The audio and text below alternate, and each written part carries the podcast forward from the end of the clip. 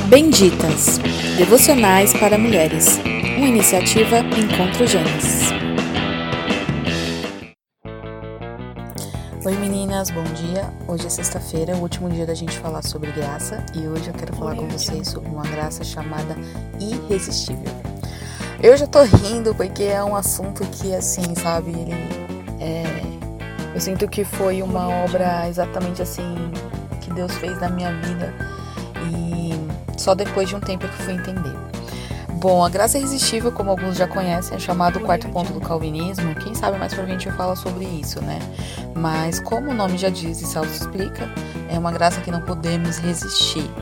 Quando falo sobre a graça irresistível, eu já me lembro daquela parte em Ezequiel 36, 23 que diz: Também vos darei um coração novo e porei um espírito novo dentro de vós. Tirarei de vós o coração de pedra e vos darei um coração de carne.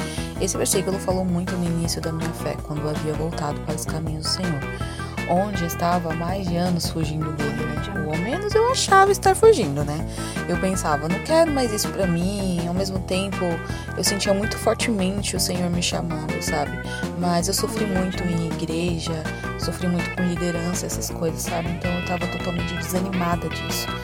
Foi aí que eu mudei, quando eu senti muito fortemente o Senhor me chamando, eu mudei de casa.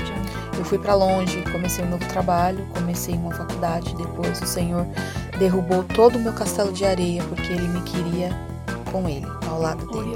Então, a sua graça me alcançou. E quando não havia mais para onde eu ir, eu disse: Senhor, eu não consigo mais andar contigo pelos teus caminhos. E eu fui sincera nessa oração? Foi aí que depois de um tempo eu me vi buscando ele novamente, né? Depois de um ano e pouco, eu me vi indo novamente nos cultos, né?